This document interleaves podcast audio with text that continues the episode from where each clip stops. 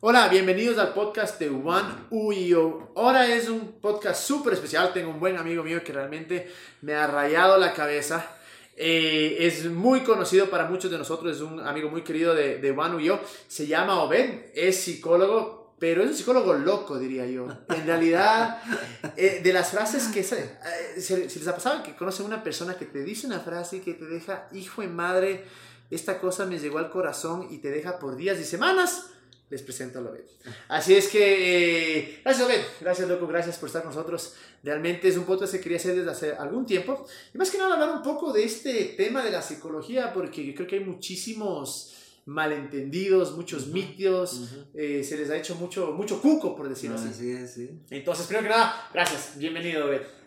Gracias Camilo, gracias. Es un gusto poder estar acá y poder eh, compartir con, contigo y con todos los, los oyentes. Y como saben, eh, como les habíamos prometido, como estamos en esta, en la pausa, en toda la reestructuración de One, tenemos nuestros podcasts. Así es que no se olviden que todas las semanas vamos a mandar nuestros podcasts. Pero ¿qué te parece si empezamos? La primera pregunta, la más básica. ¿Qué es la psicología? Hay muchos mitos alrededor de eso, ¿no? Pero básicamente si empezamos con la, con la etimología nada más, ¿no es cierto? Estamos hablando de eh, psiquis, logos, lo básico, ¿no es cierto? Eh, logos, todos sabemos, tratado, estudio, la típica del colegio, de todas las materias. Y psiquis es, uh, es bueno, esto es una palabra griega, ¿no es cierto? Porque esto es muy viejo y, y la traducción correcta de la psiquis es alma. E, y esto es una novedad para mucha gente, o sea, porque la gente cuando piensa en la psiquis, pues se imagina pues unas cosas místico. místico, unas cosas oscuras por ahí, tu, tu ser, eh, eh cosas raras. Medio nueva era también eh, Sí, sí, claro, ¿no? Pero la psique es simplemente la definición literal sería alma, ¿no es cierto? Y, y, y, y, la psiquis o el alma es básicamente tu ser interior. Así, para ponerlo en palabras muy sencillas. Entonces podríamos decir que la psicología es el estudio del alma. Ah. Es el estudio del ser interior. Eh, nada más, así de sencillo. No, no hay que hacer, hacerse mucho lío con eso. Y ahora cuando, bueno, la típica, ¿no? Uno escucha, está yendo al psicólogo, me va al psicólogo, inmediatamente asocias este man está loco o quiere suicidarse, está en una depresión maldita. Y sí medio como que se les, has de ver sentido esto, se les ha satanizado. O sea, que el psicólogo es solo para allá cuando estás de mi madre en el extremo. Y realmente si vas al psicólogo es porque tienes ya problemas heavy y de lejitos nomás con vos. ¿Qué dirías a aquellas personas que piensan eso?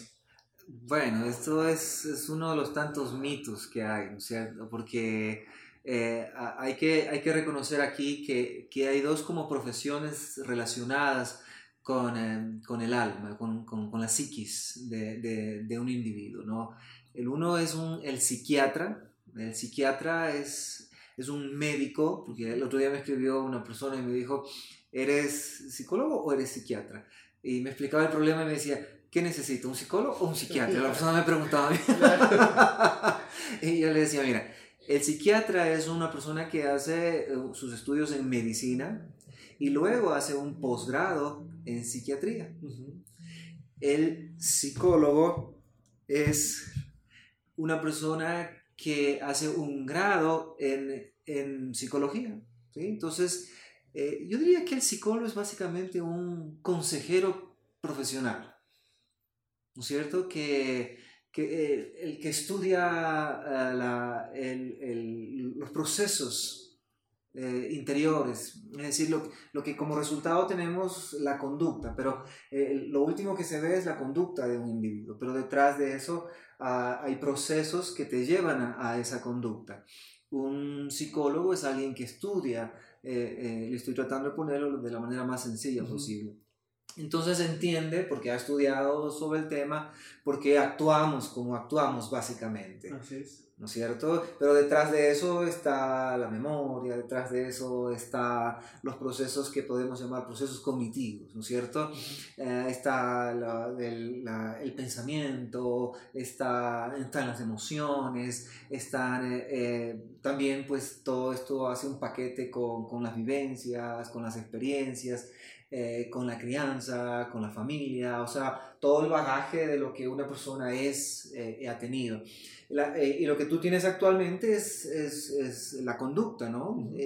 básicamente un, un psicólogo es, es, una persona que ha estudiado todo esto y entiende bien cómo funciona esto y entonces está preparado para darte un buen consejo, digámoslo así el psicólogo es un consejero profesional. Entonces no, no hay que asustarse con esto de que tienes que estar loco. Ahora, el, el, psiquiatra, de pronto como médico, es una persona que se especializa, sí, ya en, algo que podríamos eh, llamar, eh, bueno, llamamos comúnmente la locura.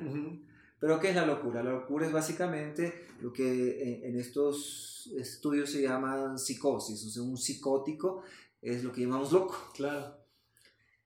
¿Qué es un, psicótico? Es una persona que por alguna situación, ya sea orgánica, ¿no es cierto? Generalmente orgánica, se enajena de la realidad.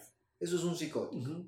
Entonces, eh, un psiquiatra está mejor preparado porque todo esto tiene procesos ya de, de, daños cerebrales, por eso hablamos de daños orgánicos, etcétera, ¿no es cierto? Entonces, un médico está mejor preparado ah, para atender este tipo de situaciones, es decir, psicosis.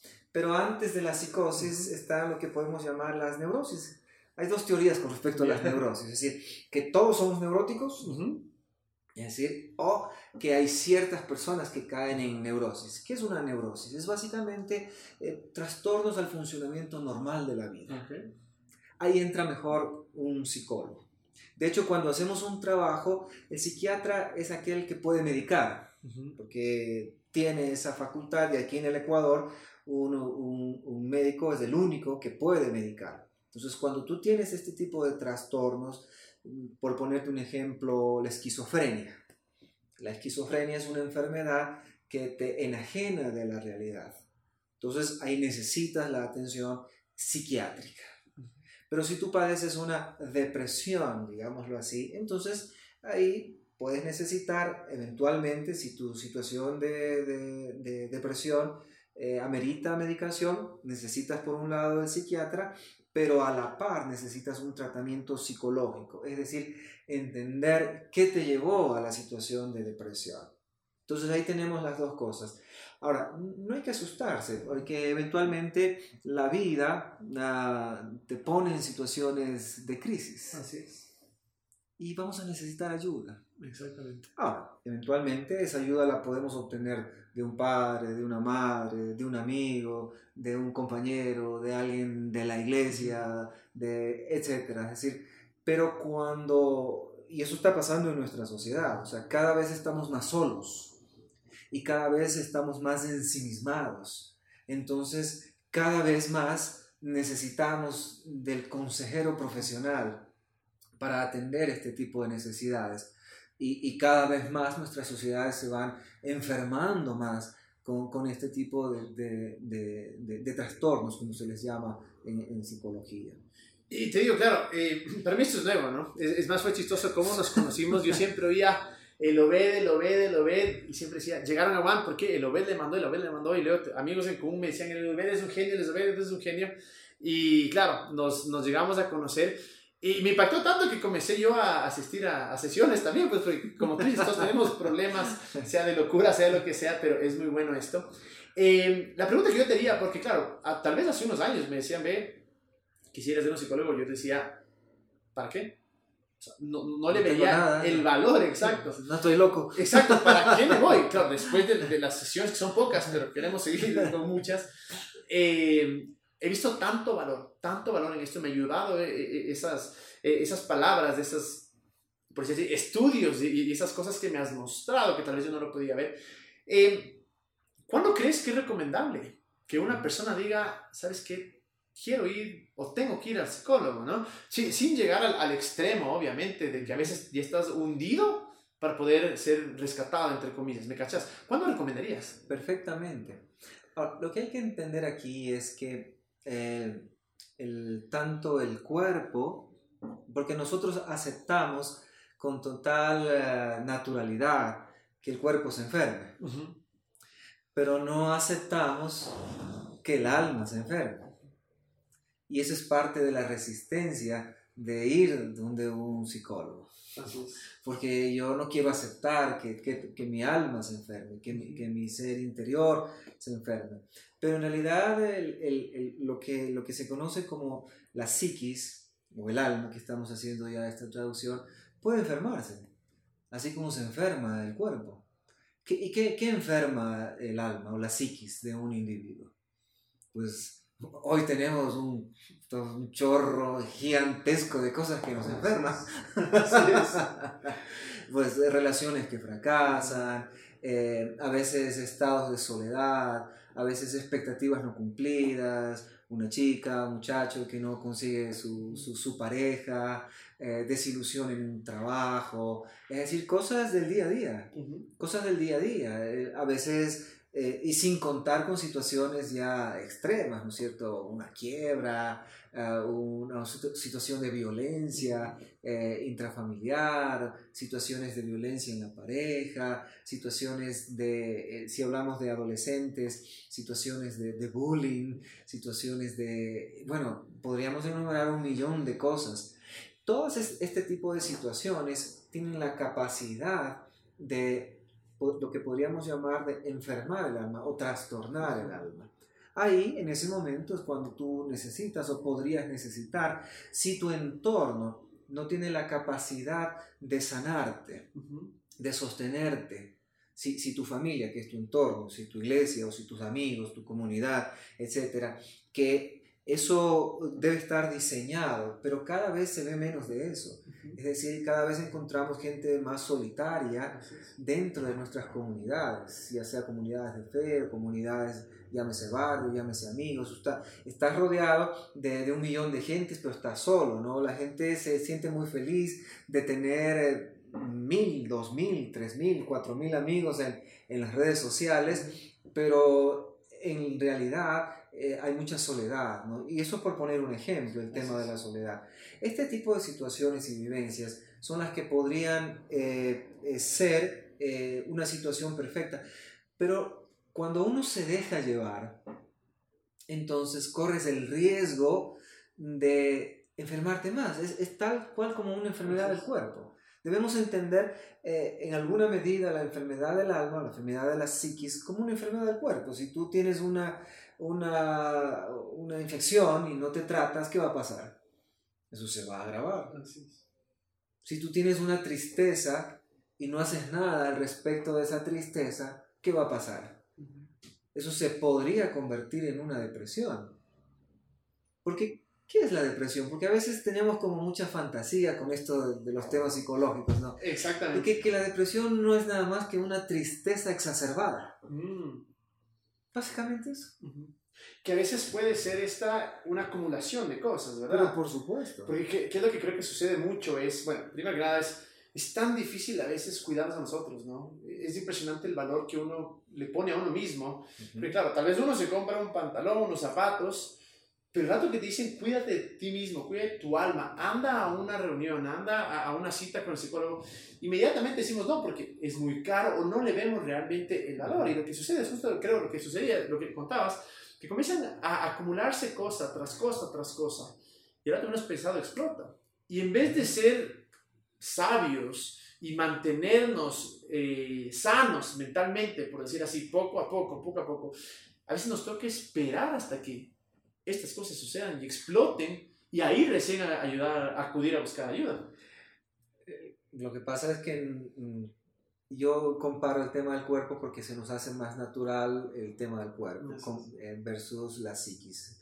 Como la psiquis es una cuestión inmaterial, ¿no es cierto? Entonces, uh, muchas veces no le prestamos la atención que le prestamos a nuestro cuerpo. Bueno, y hay gente que no le presta atención a su propio cuerpo, sí, tampoco, ¿sí? Esa es la verdad, sí. Pero eh, si hay gente que cuida su cuerpo porque hace ejercicio, porque come bien, porque duerme bien, porque, eh, etcétera, ¿no es cierto? En el cuidado de, de la psiquis también hay una, una, llamémosle una medicina preventiva. ¿Cierto? Es decir, hay cosas que podemos hacer y debemos hacer para mantenernos sanos psicológicamente hablando. Eh, y, y, las cosas tienen que ver con el cuidado de las emociones, con el cuidado de las relaciones, que también tenemos que entender que, que, que no somos nosotros, no estamos partidos, no, no, es por acá va el cuerpo y por acá va el, la psiquis de, de un individuo. Somos, los seres humanos somos seres integrales, entonces lo que pase con mi psiquis afecta a mi cuerpo y viceversa. Eh, y entonces debemos entender que al cuidar de, mi psiquis y si yo eh, me cuido con medicina preventiva, entonces cuido mis relaciones, cuido de no exagerar, por ejemplo, en el trabajo o de todo tipo de situación que me lleve a un estado de estrés. Ahora, hay situaciones que me hacen encontrar cara a cara de manera inesperada con una, con una situación estresante. Por ejemplo, la muerte de alguien, por ejemplo, un accidente, eh, pero son muy pocas cosas esas. La mayoría de las cosas están y pueden estar bajo nuestro control. El problema es que somos descuidados. Así es. Y, y, justo esto, yo creo que dentro de, y tal vez me equivoco, pero tú que estás acá, creo que dentro del medio latino y tal vez ecuatoriano, no se le da valor a esta ayuda emocional, espiritual, mental, porque uno cree que puede hacerlo solo. Y, creo que en realidad eh, somos somos súper lentos en decir, quiero ir más allá. Es decir, no quiero la ayuda física, entre comillas, sino quiero la ayuda mental, que en realidad es lo que te mueve. Tus acciones y tus decisiones son basadas en lo que está en tu interior. ¿Qué le dirías tú a una persona que tiene este pensamiento? ¿Cómo le convencerías para decir, ve, o sea, dentro de todo, sí necesitas, más allá de que estés loca, ahora es la parte de prevención para que no necesites algo más heavy? Bueno, básicamente ahí es la toma de, de, o sea, antes de la presencia de un profesional, de un consejero profesional, eh, podemos tener nosotros eh, mecanismos de cuidado, buenas relaciones, eh, buen manejo de las emociones, que eso se llama ahora inteligencia emocional, ¿no es cierto? Buen manejo y cuidado de nuestra mente, es decir, debemos mm, filtrar adecuadamente qué vemos, qué leemos, con quién nos relacionamos. Es decir, si una persona maneja adecuadamente sus relaciones, sus emociones, toma buenas decisiones, eh, estoy hablando en términos generales, eventualmente no podría necesitar un consejero profesional. Pero lo que pasa es que cada vez eso se ve menos. es la realidad que, ya no existe. Que casi estoy describiendo a, un superhumano. ¿no? Exactamente. Pero como la realidad es otra, entonces eh, eh, en, la, en, el grueso de la gente encontramos personas que toman las decisiones, que manejan mal las relaciones, que, que tienen conceptos equivocados con respecto a la, al, qué sé yo, pues a, las relaciones sentimentales, por poner un ejemplo, o si es una persona casada, no maneja bien sus relaciones con, con su pareja, o si es un hijo de familia, tiene serios conflictos con, con sus padres, etc. Es decir, todo tipo de relaciones, o hablando de relaciones laborales, también hay cuestiones a veces tóxicas eh, en, en las relaciones laborales. Entonces, como eso cada vez es más, más, más y más personas están en esta condición. Y eso sin hablar de, del abuso de, de, de otras cosas, ¿no Por ejemplo, el abuso del alcohol, el abuso del sexo, el abuso del tabaco, el abuso de las drogas, el abuso de... y te voy a decir algo, ahora hasta podríamos hablar del abuso del ejercicio físico. Así es. Y que todas estas cosas no son sino formas de escapar de una realidad que no quieres ver cara a cara. O sea, una vez una persona me dijo, eh, ¿cómo podemos trabajar el, el tema del tabaquismo?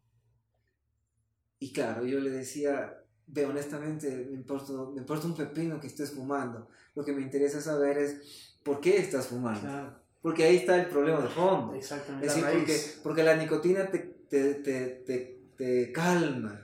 Decir, y el alcohol también, y, todos estos no son sino, sino calmantes.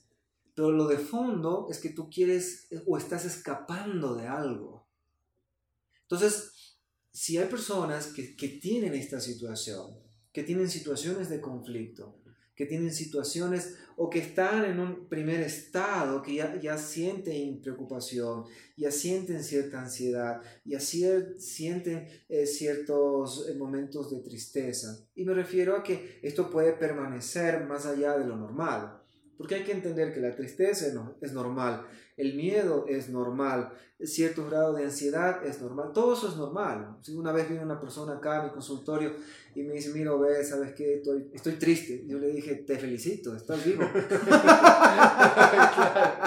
¿Sientes algo? Sí, claro, te felicito, estás vivo. Es que bueno que, que sientas tristeza. Si me dijeras, no tengo tristeza, ahí me preocuparía. Claro. Pero cuando estas cosas se exacerban por distintas circunstancias, entonces yo quiero huir. Ese es el momento de buscar ayuda. Ahora, justo esto que topas, porque bueno, volviendo un poquito atrás, es, tu trasfondo es evangélico. Así es. Es más, eres pastor. Votado de la iglesia, pero pastor. sí, así mismo es. Eh, algo que es muy común escuchar es, claro, a, tú decirnos de esta, esta que queremos suplir alguna necesidad y lo hacemos de, de, la mala, de una manera equivocada. Algo que es muy común escuchar es decir, es que la psicología, eh, o sea, meterte a la psicología es no tener fe en Dios. Porque aun cuando creemos que Dios es poderoso, creemos que para aquellos que somos creyentes, creemos que Dios es la respuesta, creemos que Dios nos ayuda, creemos que la oración sirve, pero como que se ha satanizado esta parte de la psicología, que es como que el rato que tú te vas al psicólogo o te van a hacer algunas cosas raras que van fuera del mm. parámetro de como yo creo que, o sea, mm. la gente dice, no como yo creo que eh, Dios operaría, eh, pero si hay esta resistencia de, de, aquellos que somos creyentes, lamentablemente pensando que es algo malo. ¿Cómo, ¿Cómo le ves tú que conectas a Dios con la psicología? Que hoy por hoy lo veo clarísimo, es demasiado importante. Pero explícanos un poquito, ¿cómo conecta estas dos partes? No, no es tan complicado, ¿no? Porque lo que pasa es que la, la gente da por sentado que cuando tú conoces a Dios, te sanas automáticamente y tu alma o tu psiquis, que estamos hablando de la misma palabra, se sana automáticamente. Ahora, yo en mi experiencia, yo conozco, volviendo al tema de la, de, la semejanza entre el cuerpo y el alma y la psiquis, ¿no es cierto? Eh, hay personas que, que conocen a Dios y se sanan, sanan su cuerpo. Hay muchos testimonios que hablan de que se sanaron del cáncer, se sanaron de, por de la diabetes, y se sanaron del SIDA y, un montón de testimonios. Pero la pregunta es, ¿Dios sana a todos? Los que llegaron a, ¿No?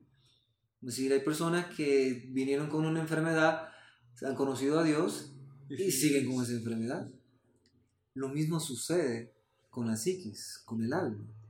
Y, creo que hasta es un poco más complejo el tema, porque eh, una persona conoce a Dios, y no necesariamente se sana. Puede ser. Yo también conozco testimonios de alguien que tenía depresión y conoció a Dios y se sanó de la depresión. Con alguien, sí. Sí, por supuesto. ¿sí? Pero tampoco sucede en todos los casos. Entonces, no es tan complicado. Es decir, hay personas que. Las personas no deberían renegar de Dios, porque deberíamos entender que Dios tiene un propósito. Si deja que uno continúe con una enfermedad. Y ya lo dijo Pablo, ¿no es cierto? Tres veces le pidió a Dios que me sane de esta vaina que yo tengo y Dios me ha contestado, no, no te va a sanar, más bien tienes que aprender a vivir con esa vaina porque es, esa vaina que tú tienes ahí te va a ayudar a entender que necesitas depender de mí. Eso es básicamente parafraseando lo que le pasó a Pablo. Y puede ser que para muchos de nosotros, para muchas personas que lleguen a conocer a Dios, no se sanan de, algún padecimiento. Tampoco se arreglan las relaciones automáticamente.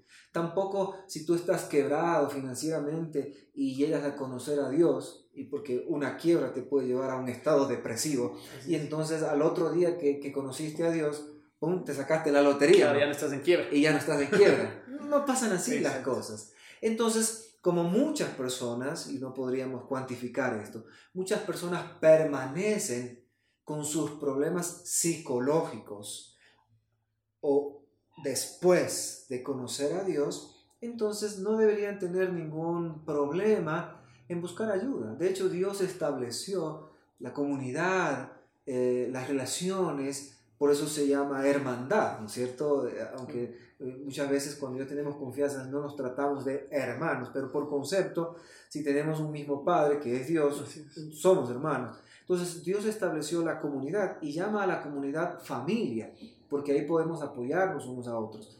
Y dentro de esa familia, pues sabemos los que tenemos una preparación o una capacitación para entender mejor esto y estamos listos para ayudar al que, lo que necesita, a la persona que lo necesite, ¿no? Y creo que justamente es uno de los problemas que hemos tenido de que le hemos puesto a Dios en tal caja que pensamos que Dios solo se mueve de cierta manera con ciertas personas y en cierto lugar. Y nos hemos olvidado que Dios es muchísimo más grande, mucho más grande que nuestro pensamiento. Y, y, y me encanta cómo dice en la Biblia, todo lo bueno viene de arriba. Es decir, que si la psicología nos está ayudando, definitivamente es algo que está, me imagino yo, en Hay que reconocer que también, y eso no debemos perder de vista, que hay una psicología humanista. También. O sea, debemos tener claridad en eso. Y entonces, si nosotros eh, buscamos un psicólogo humanista, obviamente el consejo de de este psicólogo va a ser en base a sus propios criterios humanistas. ¿Qué queremos decir con humanista? Básicamente que está centrado en ti mismo. Tú eres tu propia ayuda. Tú puedes generar tu propia sanidad. Tú puedes eh, generar tu propia sanación. Tú puedes generar tu propio bienestar. Y en alguna medida esto sí es cierto, porque creo yo que Dios nos ha dado de su imagen, de, de, lo que Él es a nosotros y el ser humano en alguna medida tiene esto en sí mismo. Pero debemos entender que este tipo de psicología, ¿no es cierto? Cuando ya pierde la brújula moral de Dios, puede aconsejar cualquier cosa. Yo, yo aquí en mi consultorio he tenido varios psicólogos. De hecho, eh, yo tuve un psicólogo que trabajaba en un centro de rehabilitación y él mismo era drogadicto. He tenido psicólogos acá que, que, que, que, tienen su consulta y trabajan con parejas, pero ellos mismos tienen matrimonios desastrosos. Entonces, ¿me entiendes? Es decir, el, no, no necesariamente la psicología es la panacea ni, ni la salvación de nadie. La psicología simplemente es una de las tantas ciencias, está enfocada en, en la conducta humana. Y hay que entender que esta, como cualquier otra ciencia, debería ser alineada a los principios de Dios para que tenga un efecto verdadero. Y creo que eso es la, la ventaja que tenemos, digamos, para que somos creyentes, ¿no? Podemos ver más allá de nosotros, más allá de mi limitación, de limitación, más allá de mis, mis, mis, dolencias. Y quiero ver esta parte que topabas, porque me parece algo muy interesante, que sí, aun cuando creemos y queremos que la gente se sane y toda la cosa, la realidad es, no siempre sucede. Mm. Ahora, algo que he visto, y tal vez corrígeme, pero he visto muchos, tal vez, tenemos, tal vez a veces tenemos ciertos patrones que nos llevan a tomar cierta decisión.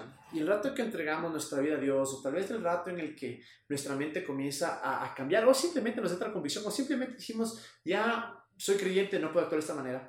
Tal vez el patrón no cambia, sino la decisión. Por ejemplo, tal vez ha habido gente que ha sido extremadamente, eh, y se ve mucho de esto, y, cuéntame si tal vez por ahí va la cosa de que tuvo una adicción muy fuerte, digamos, al alcohol, a las drogas.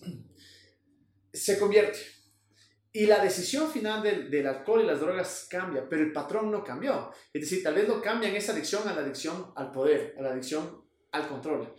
Y tal vez el resultado es diferente, pero el patrón puede ser el mismo, porque no se lo ha tratado en el corazón. Definitivamente, ¿no? Tenemos muchas personas que dejan el alcoholismo y, entran a, una comunidad cristiana.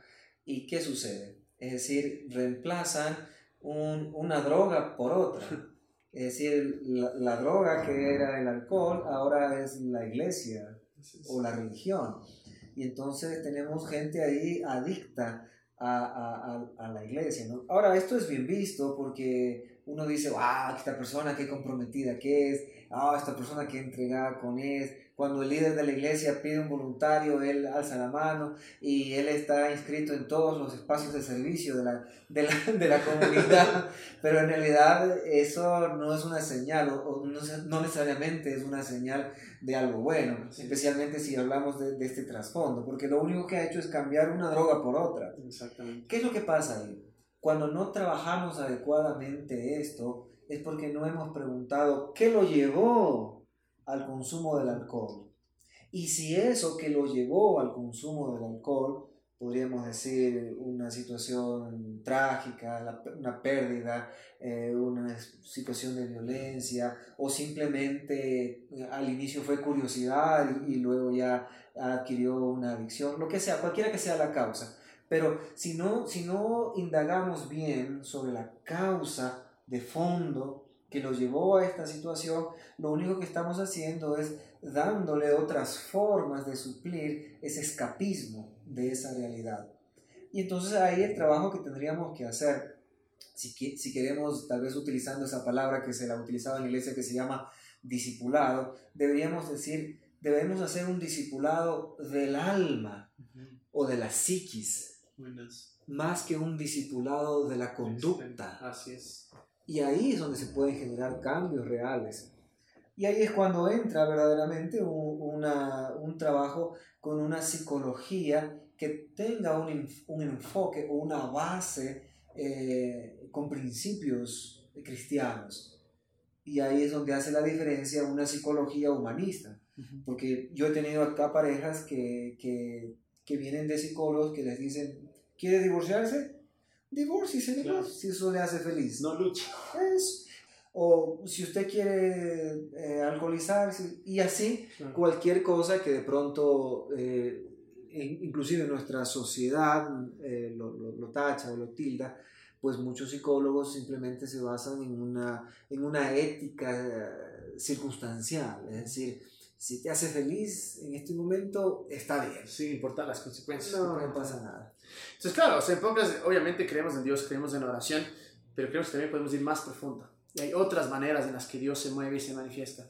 Y con este tema quiero contarte, eh, preguntarte, ¿cómo afecta tu visión de Dios en tu psiquis, en tu mente, en tu alma? Porque a veces tenemos una visión de Dios bastante distorsionada, que ni siquiera ha sido nuestra, sino que se nos ha pasado a través de los años. O tal vez las experiencias nos han formado una forma de, una imagen de Dios, pero ¿cómo afecta una mala imagen de Dios en nuestra psiquis? afecta profundamente, porque la psiquis es básicamente el, mi, mi, motor interno, digámoslo así, es, es lo que yo soy como, como individuo, como, como, como ser humano, si quieres.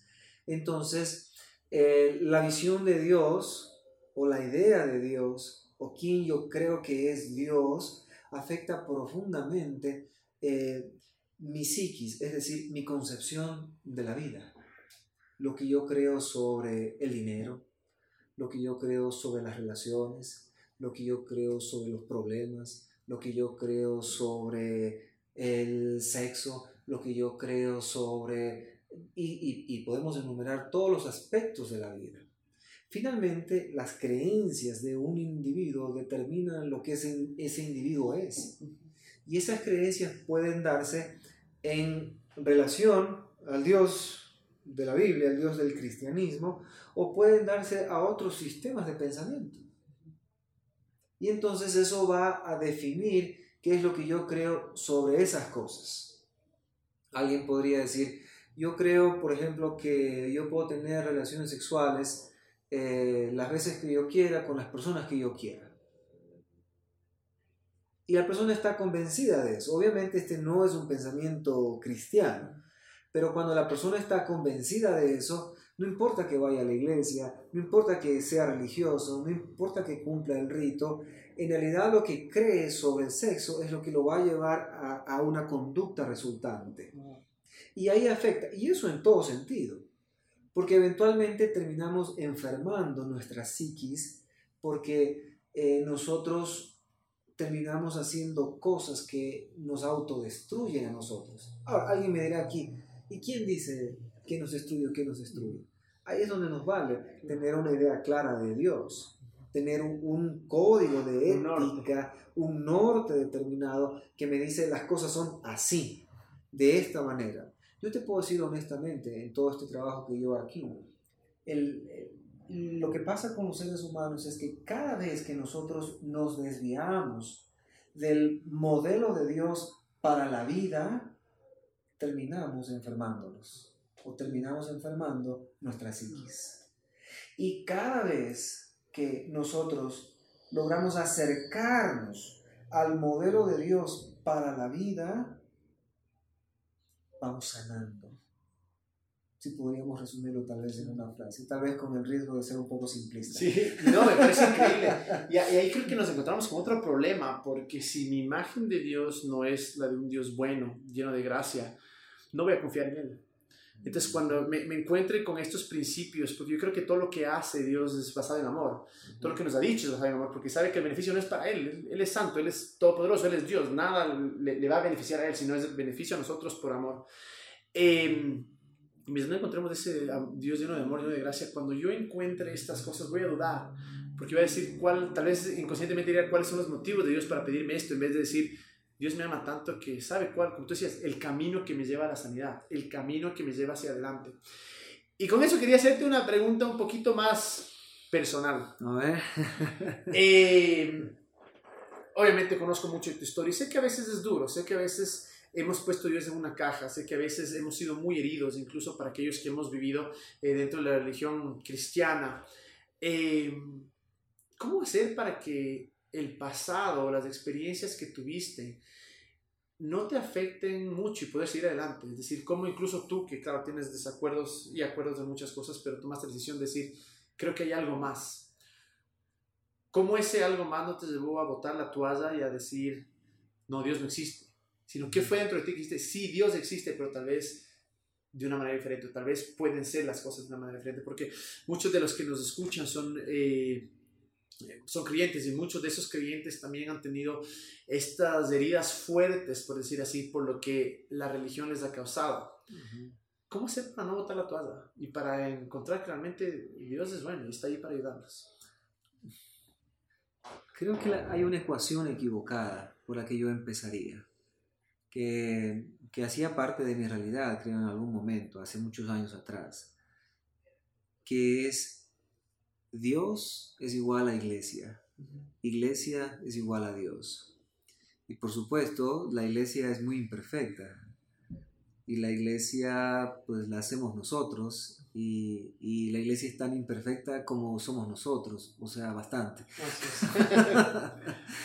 y dentro de esa realidad de la iglesia que la hacemos nosotros, muchas veces nos lastimamos, nos dañamos. Eh, a veces hay eh, líderes que pueden lastimarnos, que pueden dañarnos, hay compañeros, amigos que pueden lastimarnos, que pueden dañarnos. Y la expectativa es una de las cosas que más eh, daño causa, porque tenemos una expectativa irreal de lo que es la, la iglesia. Y entonces, o una expectativa irreal de lo que, so, lo que debería ser un líder en la iglesia. Entonces uno la gente cree que el líder de la iglesia es una especie de arcángel o de ungido y de cosas por el estilo, y que la gente de la iglesia es poco menos que, que, ángeles, ¿no es cierto?, que, que, nunca se equivocan, y que el ambiente de la iglesia o, lo que, o las relaciones y los, los espacios de la iglesia es poco menos que, el cielo ya. Pero resulta que la realidad es totalmente distinta, ¿no? Está, eh, lo cierto es que las iglesias están llenas de gente, eh, la mayoría de la gente está enferma psicológicamente, están rotos. Y está bien que sea así, porque precisamente es, para, eso es la iglesia. Pero eso no quita que, y, no quisiera que la gente se ofenda con esto, porque dice, pues, yo soy parte de, una, de, una, sarta de locos. Sí, es decir, en alguna medida todos estamos en esa condición. Es decir, y, la, y mucha gente de la iglesia podríamos llamarlos desequilibrada emocionalmente, psicológicamente. Eso hace parte de la iglesia. Entonces es mejor que tengamos las expectativas en su sitio. Ahora, cuando eso sucede y uno asocia iglesia con Dios y cuando algo fracasa en la iglesia, en algunas de estas dimensiones que hemos mencionado, entonces uno no solamente se enoja con Dios, perdón, con la iglesia, también se enoja con Dios. Así es, porque uno asocia, ¿no? Es la asociación. Y entonces uno dice, la iglesia es una pendejada. Y entonces Dios es una pendejada. Dios es una pendejada. Y entonces el pastor, el líder, el cualquiera que sea, la figura de autoridad, es una pendejada. Entonces Dios también es eso. Y entonces eso hace que uno se distancie de lo que verdaderamente es bueno y de lo que verdaderamente importa, que es Dios. Eh, y yo creo que viví algo de esto. Ah, eh, y entonces ahí uno debe aprender a reencontrarse con, con Dios. Mm. Eh, y debe aprender a tener... Ahora, tampoco se puede vivir sin comunidad. Así es. La comunidad hace parte del, del diseño de Dios para la vida. A esto es lo que llamamos iglesia. Así es. Pero es, no es otra cosa que la unión de las personas que han conocido a Dios. Pero debemos tener las expectativas en su sitio. Todos somos imperfectos, todos cometemos errores, eh, eh, los líderes son imperfectos, yo soy imperfecto, que debemos tener las expectativas claras y entonces no exponernos a una frustración innecesaria. Cuando tenemos las expectativas claras y reales sobre algo, entonces no nos exponemos a la frustración y al enojo y debemos aprender a relacionarnos con Dios de una manera sana.